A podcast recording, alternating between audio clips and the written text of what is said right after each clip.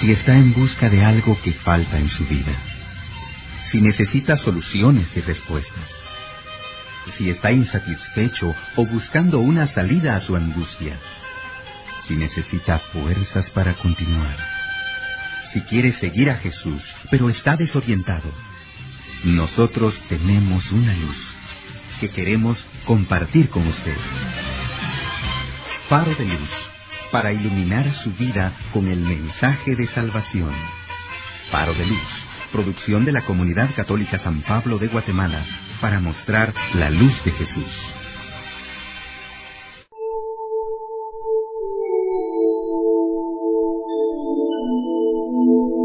Que la paz del Señor esté contigo.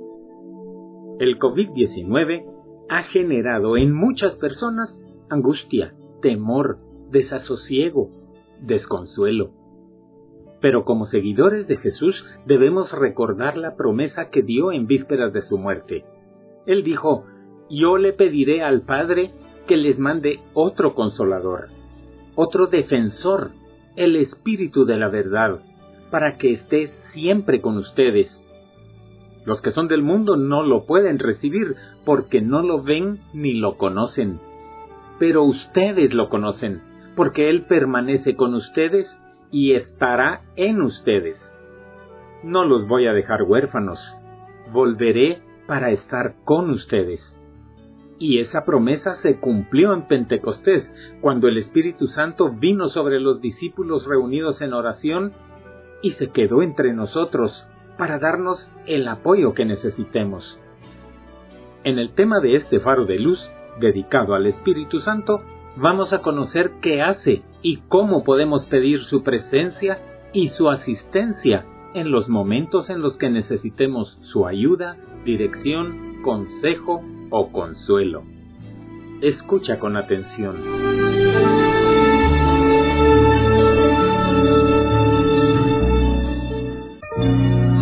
Id por todo el mundo y proclamad la buena nueva a toda la creación. Marcos 16:15 Nos ponemos en tus manos, Señor, y abrimos nuestros oídos y nuestro corazón para escuchar tu palabra. Ayúdanos, Padre Celestial, a hacer la vida en nosotros. Te lo pedimos en el nombre de tu Hijo, nuestro Señor Jesucristo. Amén id por todo el mundo y proclamad la buena nueva a toda la creación.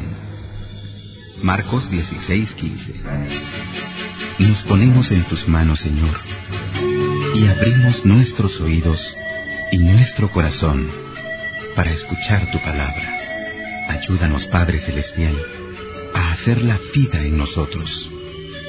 Te lo pedimos en el nombre de tu Hijo, nuestro Señor Jesucristo. Amén.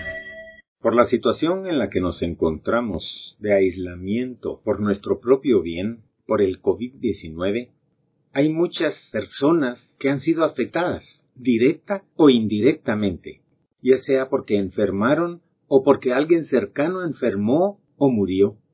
Hay también dificultades económicas debido al encierro. Se han perdido empleos, los negocios no van bien, han cerrado unos y otros han quebrado. Todo esto ha generado en muchas personas angustia, temor, desasosiego, desconsuelo. Pero a pesar de todo lo evidentemente negativo, los cristianos, los seguidores de Cristo, podemos tener la certeza de que esta situación es para bien, como dijo San Pablo en su carta a los cristianos de Roma, que dice en el capítulo 8 y verso 28, sabemos que Dios dispone todas las cosas para el bien de quienes lo aman, a los cuales Él ha llamado de acuerdo con su propósito. Dios, nuestro Salvador, Dios Padre, mostró su bondad y su amor por la humanidad, y sin que nosotros hubiéramos hecho nada bueno, por pura misericordia nos salvó, lavándonos y regenerándonos, y dándonos nueva vida por el Espíritu Santo pues por medio de Jesucristo nuestro Salvador, nos dio en abundancia el Espíritu Santo. Esta es una fracción de la carta de San Pablo a Tito, en el capítulo 3, versos del 4 al 6. Y hoy a nosotros nos dice San Pedro, ustedes aman a Jesucristo, aunque no lo han visto. Y ahora, creyendo en Él sin haberlo visto, se alegran con una alegría tan grande y gloriosa que no pueden expresarla con palabras, porque están alcanzando la meta de su fe, que es la salvación. Los profetas estudiaron e investigaron acerca de esta salvación y hablaron de lo que Dios en su bondad iba a darles a ustedes. El Espíritu de Cristo hacía saber de antemano a los profetas lo que Cristo había de sufrir y la gloria que vendría después. Y ellos trataban de descubrir el tiempo y las circunstancias que señalaba ese Espíritu que estaba en ellos.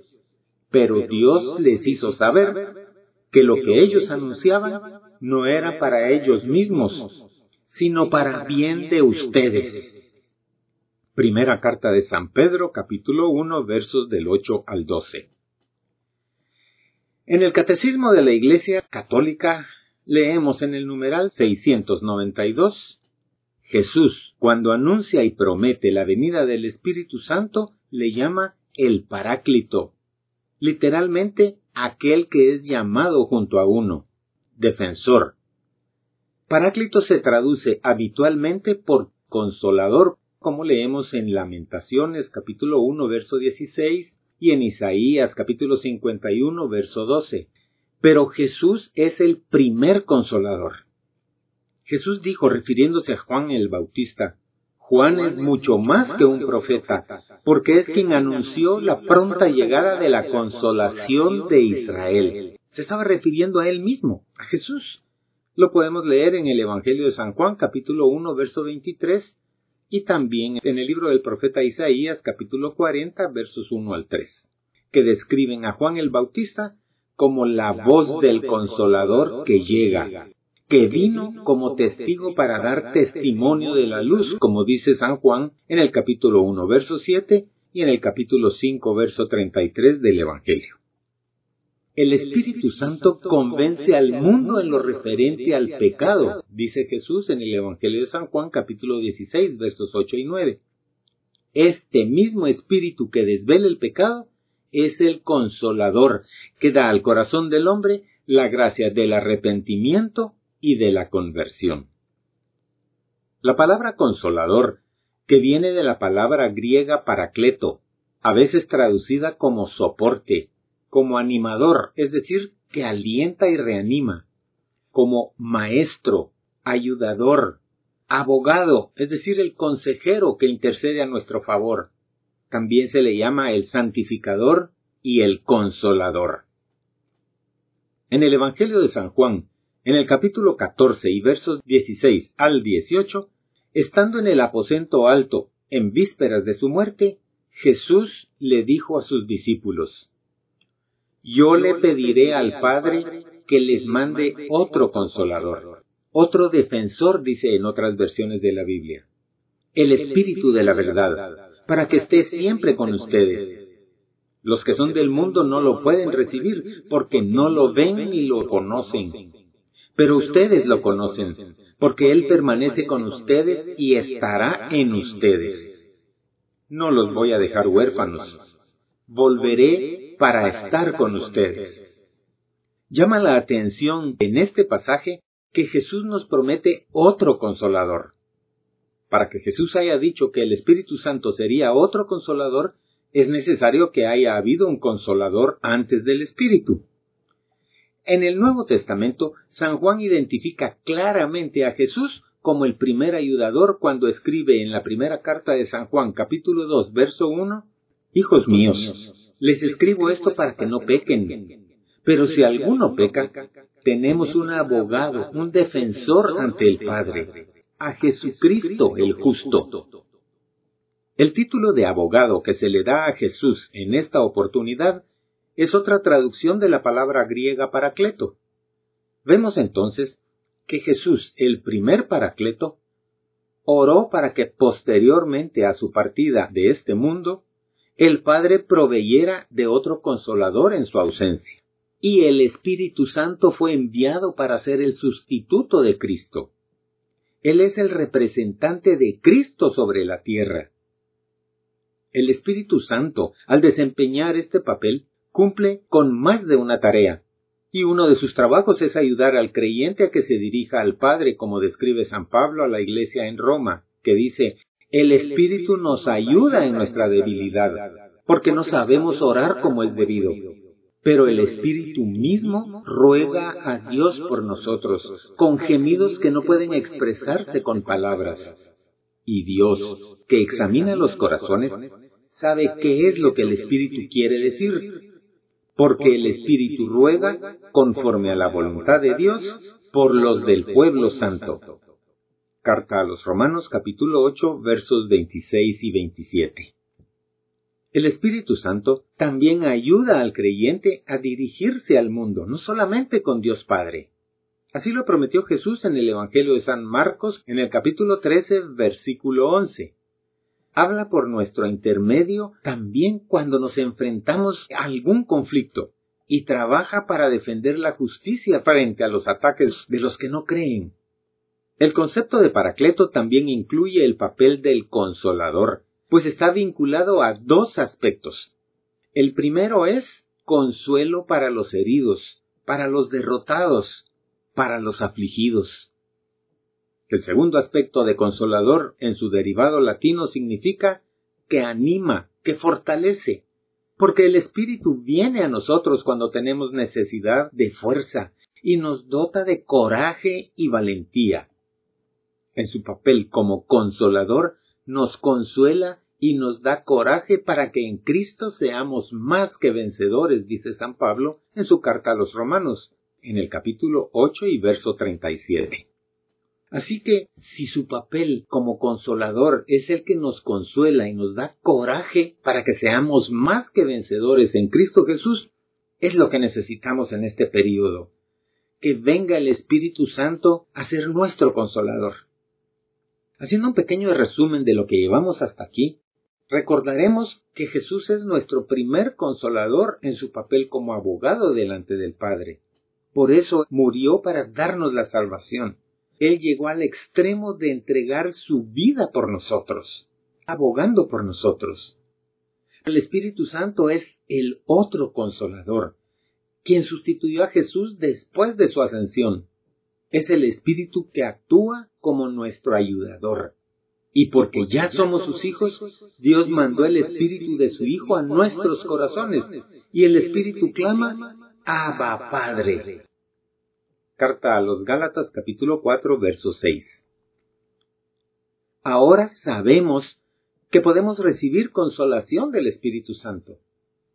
Pero no debemos quedarnos solamente con ese conocimiento. Si bien debemos utilizarlo para nuestro bien, para salir adelante, también debemos usarlo para que nosotros seamos instrumentos de consuelo a los demás porque como dice Santiago en el capítulo 1 y verso 22 de su carta, no basta con oír el mensaje, hay que ponerlo en práctica, pues de lo contrario se estarían engañando ustedes mismos. Dios espera que las experiencias que tengamos las utilicemos para ayudar a los demás, sobre todo en esta situación que nos está tocando vivir, pues Él nos consuela en todos nuestros sufrimientos, para que nosotros también podamos consolar a los que sufren, dándoles el mismo consuelo que Él nos ha dado a nosotros. Segunda carta a los Corintios capítulo 1 y versículo 4. Esta es la base de lo que hoy quiero darte, de este mensaje. Él nos consuela en todos nuestros sufrimientos para que nosotros podamos consolar también a los que sufren, dándoles el mismo consuelo que Él nos ha dado a nosotros. Segunda carta a los Corintios capítulo 1 versículo 4. Y podemos hacer dos cosas. La primera, consolar a los que sufren, a los que se encuentran atribulados, tristes, como nosotros tal vez nos sentimos y la segunda cosa que podemos hacer por ellos es presentarles a Jesucristo, el consolador, el primer consolador, y compartirles sus enseñanzas. Entonces Jesús mismo los conducirá por el camino de fe que los llevará a disfrutar de paz y de gozo, Pues como dice San Pablo en su carta a los Romanos capítulo 10, verso 17, la fe nace al oír el mensaje y el mensaje viene de la palabra de Cristo. Eso significa que si queremos que nuestro prójimo crea en Jesucristo, debemos presentarle su Evangelio, las enseñanzas del Señor Jesús. Entonces nuestro prójimo, a quien hemos consolado, a quien le hemos mostrado a Jesús nuestro Salvador, y al aceptarlo como su Salvador y Señor, también podrá pedir la unción del Espíritu Santo para que Él les proporcione todo cuanto necesiten para vivir la vida plena y abundante que Jesús vino a darnos. Vida que nosotros ya podemos disfrutar o ya estamos disfrutando. Y podrán también pedir que les provea las herramientas para que se mantengan firmes en las enseñanzas y mandamientos de Dios, pero también para servir a los demás, porque este es un círculo virtuoso la bendición de uno hará que otros conozcan a Dios. Y estos otros, al conocer a Dios y su bondad, su misericordia, su amor, querrán que alguien más lo conozca. Y entonces será como una reacción en cadena en la que cada uno de nosotros seremos como ese átomo que hará que los demás átomos transmitan esa bendición a los demás. En este caso, vamos a transmitir nuestra bendición, lo que recibimos de Dios, lo que hemos estado recibiendo a través del Espíritu Santo, a los demás, para que se lo transmitan a otros.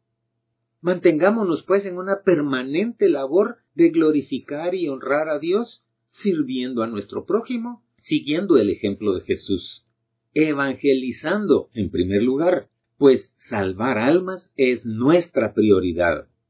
Y luego, ayudando según lo necesiten los demás, con las obras de misericordia, que es lo que el Señor Jesús enseñó.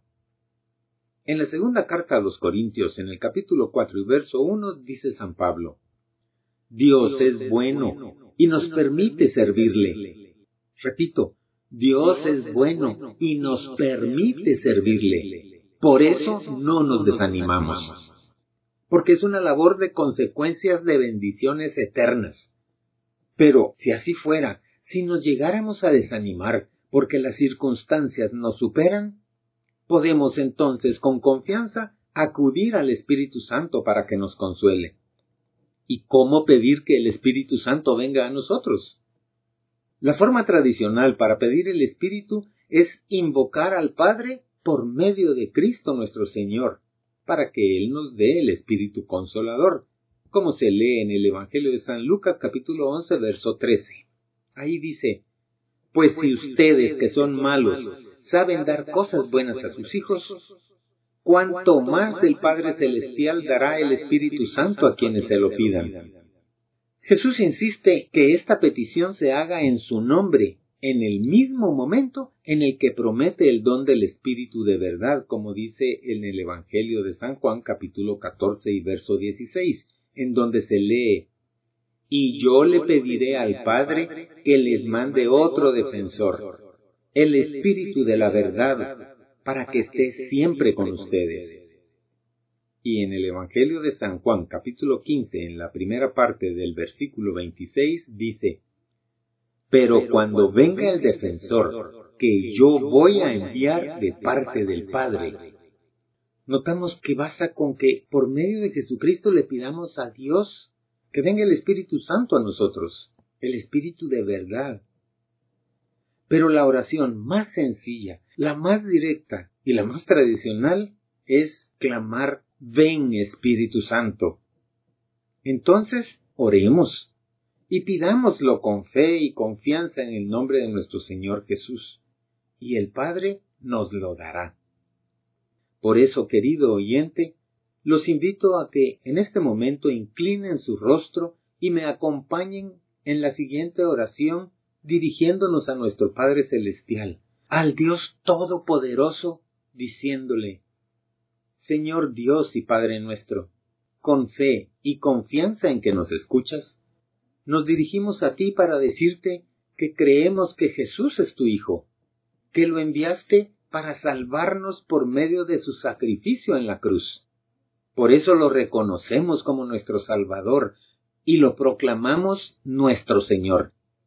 Hoy, reconociendo nuestra necesidad, en nombre de tu Hijo Jesucristo, con fe que nos escuchas y responderás nuestra oración, te pedimos que envíes tu Santo Espíritu a cada uno de los que estamos unidos en esta oración, para que con él podamos disfrutar de una vida victoriosa.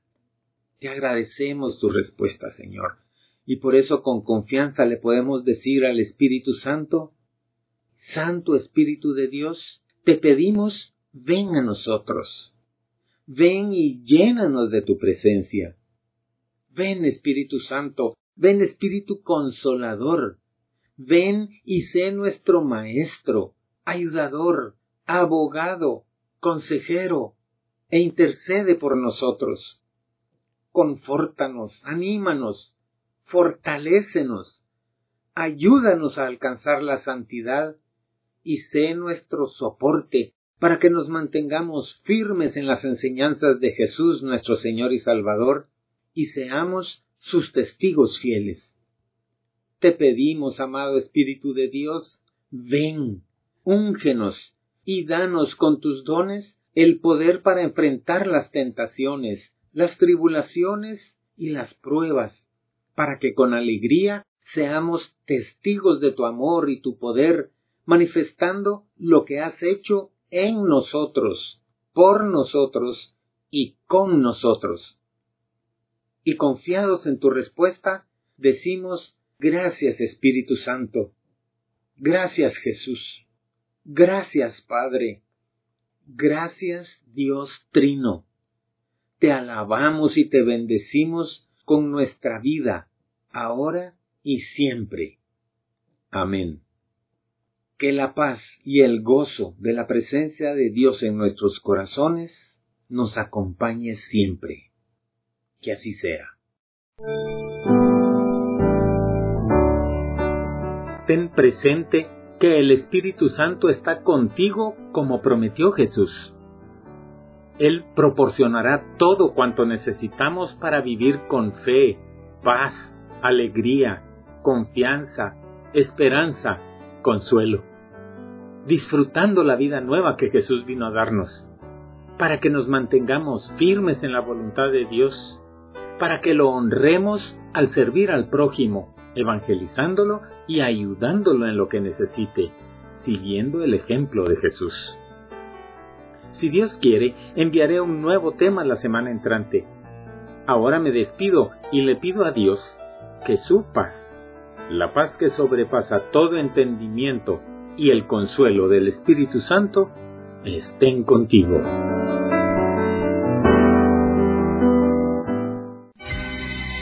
Si está en busca de algo que falta en su vida, si necesita soluciones y respuestas, si está insatisfecho o buscando una salida a su angustia, si necesita fuerzas para continuar, si quiere seguir a Jesús, pero está desorientado, nosotros tenemos una luz que queremos compartir con usted. Faro de luz para iluminar su vida con el mensaje de salvación. Faro de luz, producción de la Comunidad Católica San Pablo de Guatemala para mostrar la luz de Jesús. Escúchenos la próxima semana.